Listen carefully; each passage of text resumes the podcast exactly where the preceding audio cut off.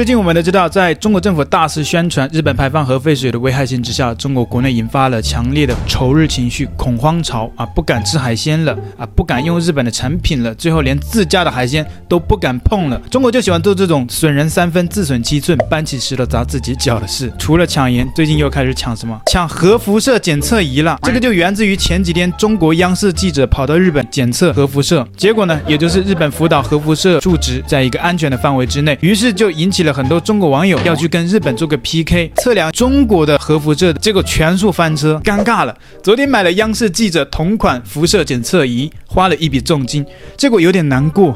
因为我家测试的结果是三点多，比福岛还要高。还有网友留言说，早知道就不检测了。我家还是新房子，结果检测出来比日本还要高。我妈说应该是装修时的甲醛超标，然后打电话去装修公司要求解释，结果他们服务态度超差，说公司疫情期间已经倒闭了，欢迎去举报。唉。大家检测发现超标后，不要错误以为是我们中国不安全，实际上可能是你们家的装修公司偷工减料，用了低成本、廉价、有害的材料，所以是我们自家室内问题，户外应该正常了。祖国大好河山不会有问题，大家不要再阴阳怪气了。国家不容易，我相信中国环境是相当健康和靠谱的。这时候我们要保持理智。你们这时候是保持理智吗？是保持弱智吧？我建议你们不要去抢什么食盐，不要去抵制中国的海鲜，也不要去抢什么核辐射检测仪。你们应该要抢的就是一个智商检测仪。每个人呢、应该查一下自己的智商有多高，一个跟一个傻逼一样。还有人说，昨天我家一点八好尴尬，然后以为户外会很安全，结果去附近的公园直接二点零，然后我才恍然发现附近的工厂每天都排很多的黑烟，好多年了。于是我就。去附近的菜市场更尴尬，二点六，然后我就是不服输，骑车去老家的湖边，总算安全了，只有零点二，但跟福岛没区别。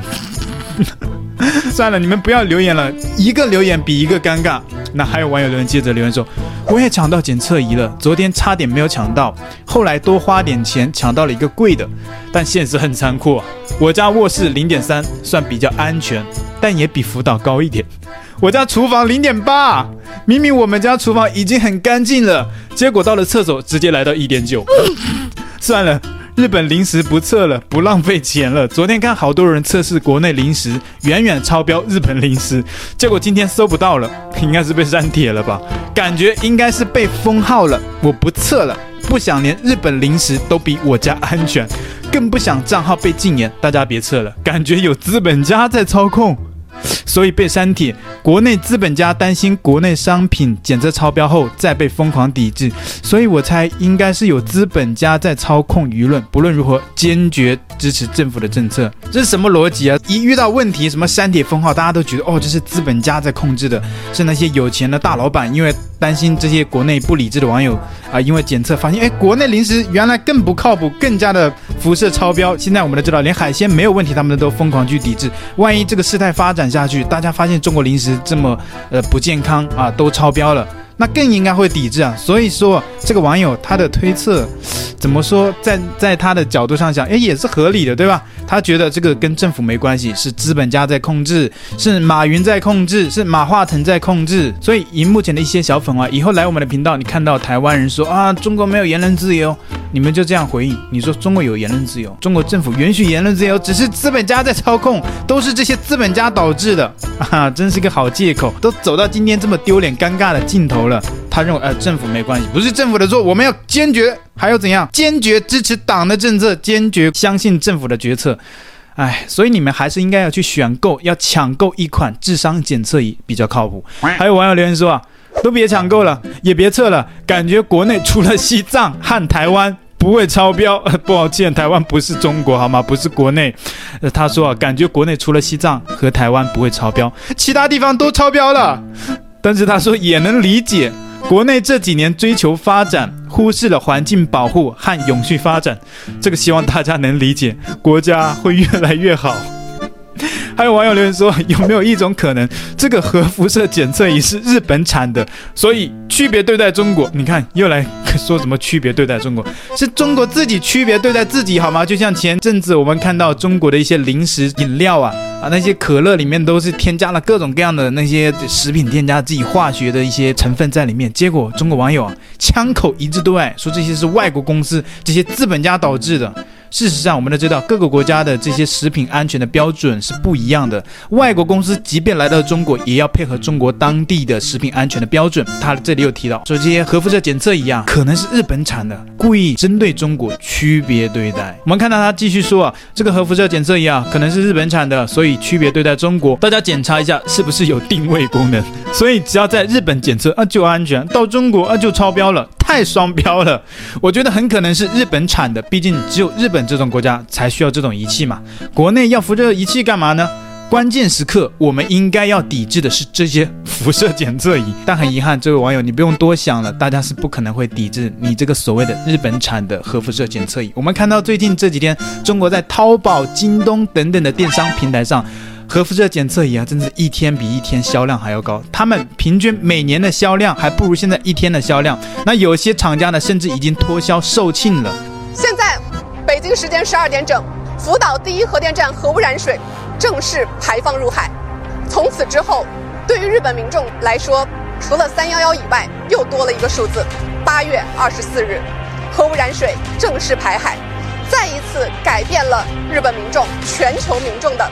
生活不会真的有核辐射吧？拿起日本进口的食品就是一阵猛测。中国民众一直抓着日本福岛核废水的事件进行批判，质疑日本进口食品含辐射，甚至吸引一堆人上网抢购核辐射检测仪。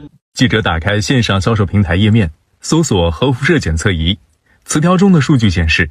该产品本周增速百分之二百三十二，还在家中到处测辐射值，没想到一次才发现，原来家中像是食材装饰品，检测值还比较高。眼看中国民众人人闻和自危，忧心抢购核辐射仪，恐怕会戳破中国内部辐射物质还比较高的事实。中国央视赶忙发布新闻，引用专家说法，告诉民众不必要抢购辐射检测仪。中国网络也有专家透过拍片灭火。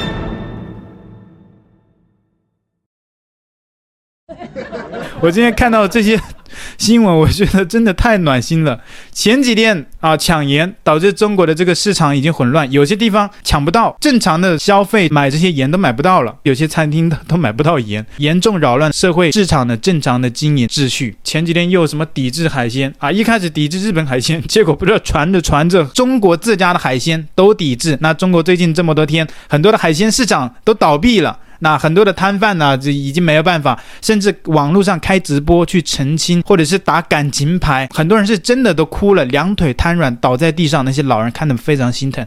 但是中国网友一概不买单，我不买，我不吃，我抵制。所以往常我们也常会看到中国网友以及中国官方、中国的政府对外批评那个国家，批评这个国家，说你们什么搬起石头砸自己的脚。事实上，很多别人没有做的事情，你去批评别人做的那件事情，恰恰其实就是你自己做的。那另外要补充的一点是。当时中国央视女记者在日本福岛检测的时候呢，中国的各大平台还直播了。那当然我们知道最后翻车了嘛。在这个直播的过程当中啊，很多中国小粉事实上非常的担心他，为什么呢？因为这个。